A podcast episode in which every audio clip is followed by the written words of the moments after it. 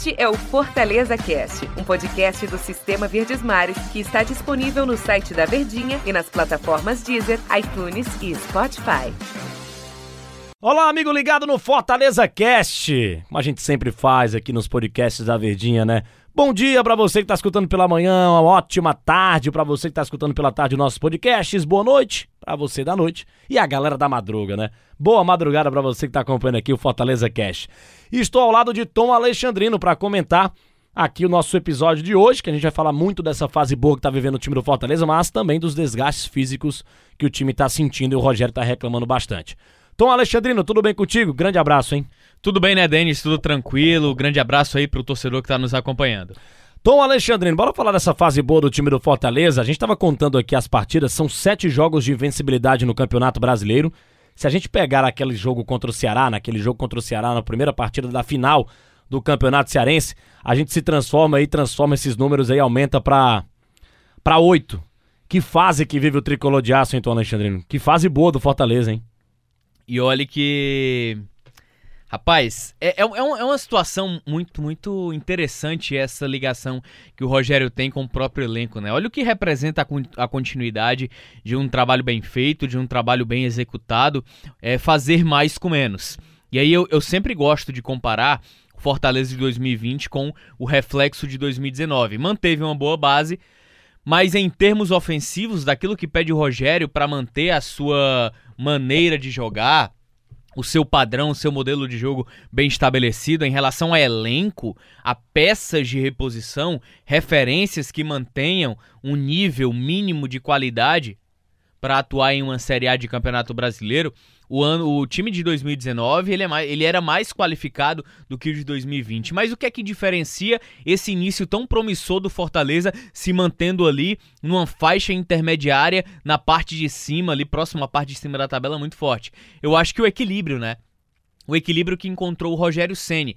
É muito mais desgastante você ter uma equipe que propõe o jogo em alguns momentos, ser criativa. O adversário sabe como você joga e aí vai se fechar. Então, a todo momento você está se forçando fisicamente para tentar furar o bloqueio adversário. Mas quando você se defende, não. Quando você se retrai, é uma dinâmica diferente da equipe que propõe o jogo. E o Rogério conseguiu esse equilíbrio. É, se a gente for lembrar num retrospecto recente, até a saída do Rogério pro Cruzeiro, era um Fortaleza que fazia muitos gols, mas sofria muitos gols também. E aí, quando ele retorna do Cruzeiro, ele começa a também pensar um Fortaleza com um pouco de vocação defensiva, muito semelhante ao que é o Ceará hoje. Então, o ano de 2020 trouxe esse retrato para o Rogério. Apesar dele não abrir mão da sua ofensividade, do seu poder de fogo, mas ele precisa entender que o elenco ele é mais curto. Então, é muito mais propício você formar uma equipe que tenha também uma, uma forte identidade defensiva, como ele encontrou para o Fortaleza. E é isso com que ele vem se baseando. E com isso, aliado à alta qualidade ofensiva que tem o Fortaleza, no sentido de criatividade, de velocidade, de rompedores de linha, de referência, ele consegue é, conciliar muito bem.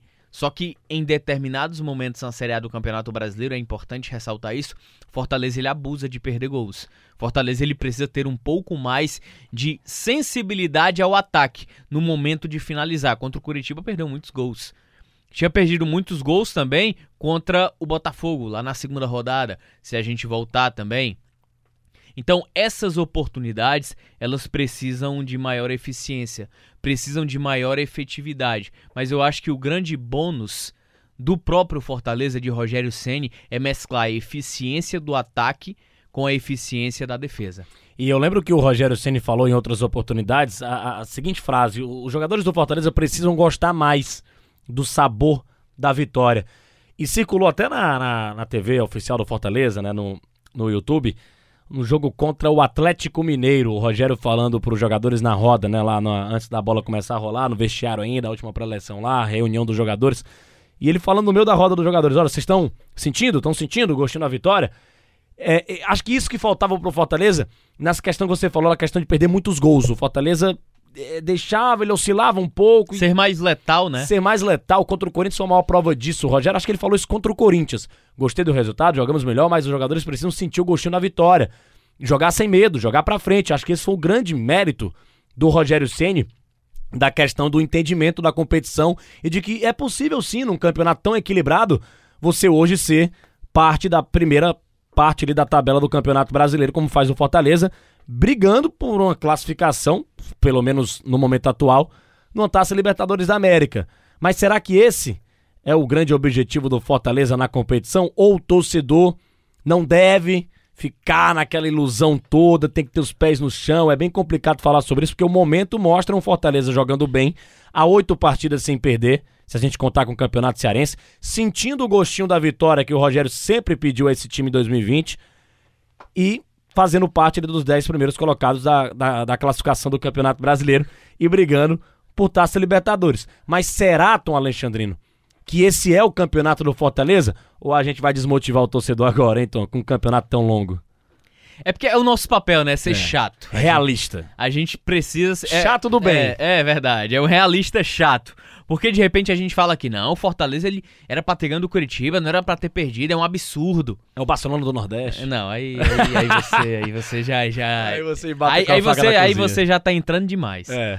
É, em relação ao Fortaleza de objetivos e Série A do Campeonato Brasileiro, o que tiver acima da permanência de conquistas, o que tiver acima é, do objetivo de permanência do Fortaleza vai a um lucro imenso. O que aconteceu ano passado, e aí eu vou colocar uma, uma expressão bem chata, para a circunstância, por retornar à Série A do Campeonato Brasileiro depois de 13 anos, foi um acidente de percurso. Pro bem, né? Pro bem, claro, né? Ah. Acidente de percurso dentro da, daquela projeção de permanência. Você ficar em nono? Acima do Bahia? Dois pontos do Corinthians, que foi o primeiro da pré-Libertadores. Ficou muito, muito próximo. Ó, se a gente pegasse a tabela hoje e encaixasse como a final do ano passado, era o Fortaleza na Liberta, na pré-Liberta. Então eu acho que a gente precisa ter calma, porque nós estamos terminamos agora a 15ª rodada pro clube, pro Fortaleza. Tem outras equipes que têm um jogo a menos, dois jogos a menos, no caso do Goiás. Então, restam 23 rodadas, cara. É mais da metade do que o Fortaleza já jogou até agora. E aí, quando a gente fala de desgaste, o Rogério ele tá entendendo isso porque o Fortaleza ele vem acima do seu limite.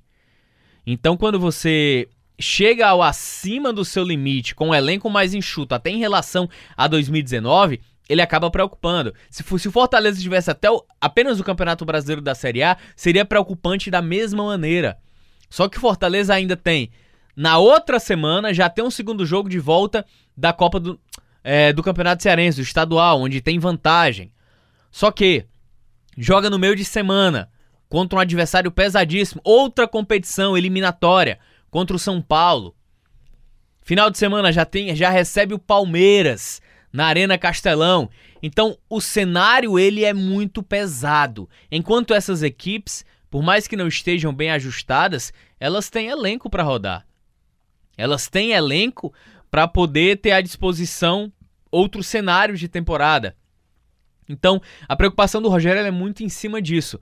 Porque se fosse jogo de semana em semana, 38 rodadas na Série A do Campeonato Brasileiro, pode, pode ter certeza que eu não teria nem medo de dizer que o lugar que o Fortaleza provavelmente iria se encontrar numa Série A seria no mínimo entre os 10 primeiros. Se a gente estivesse falando de Série A do Campeonato Brasileiro, jogos, um jogo por semana. Mas aí não dá. Você tem jogo quarta, domingo, sábado, quinta. Então, é essa alternância Competições diferentes, vantagens diferentes, o psicológico Exatamente. funciona de outra maneira. É uma maratona. Exatamente, por isso que exige muito contratações o próprio Rogério, o próprio Fortaleza, mas assim, o cenário ele é positivo. Se nós pensarmos, torcedor, Denis, nós estamos na 15ª rodada. Pensando na melhor das hipóteses, que o Fortaleza oscile pouco. Ele vai alcançar aquele número mágico, é, a- aquele número mágico que a gente fala 44 de 44, entre 44 e 46 pontos, de forma até prematura. Tranquila. Exatamente, tranquilo. Ele já tem 21. E, e olha que a gente não tá nem contabilizando os jogos em que Fortaleza poderia ter vencido, conquistado pontos aí- importantes. Aí, quando ele fizer essa pontuação, dependendo das rodadas que faltam pro Campeonato Brasileiro Ô, e das Denis, circunstâncias, rapidinho, desculpa. dá pra sonhar com outra Desculpa coisa. entrar em cima de você. Não, não, de lado. É, se de repente ele vence o Coritiba, Fortaleza já teria alcançado metade do objetivo do campeonato, que eram 23 pontos. Mais metade eram 46, está livre. Dentro da projeção, então é um cenário bem positivo. Tom, deu nosso tempo aqui e o Rogério, inclusive, tá, tá, falou da questão do desgaste dos jogadores contra o Coritiba, da questão de encarar o time do São Paulo também. Os jogadores não são máquinas, foi o que disse o Rogério Senna. A gente tá cansado, mas o torcedor do Tricolor sabe do cansaço dos jogadores, mas tosse, né? Cada partida o Fortaleza entregue o melhor dentro da competição, porque tá muito bem no Campeonato Brasileiro. Tem Copa do Brasil contra o São Paulo, que a gente vai falar muito mais amanhã sobre isso. E tem também o Campeonato Cearense na próxima semana. Na, na, oh, perdão, no dia 21, né? Já, Isso, dia 21. Dia já 21. falei da próxima semana, não é na próxima semana. Calma, torcedor. Valeu, tô Alexandrino. Valeu, Denis. Grande abraço, hein, cara. Valeu, galera do Fortaleza também. Até a próxima edição aqui do Fortaleza Cash.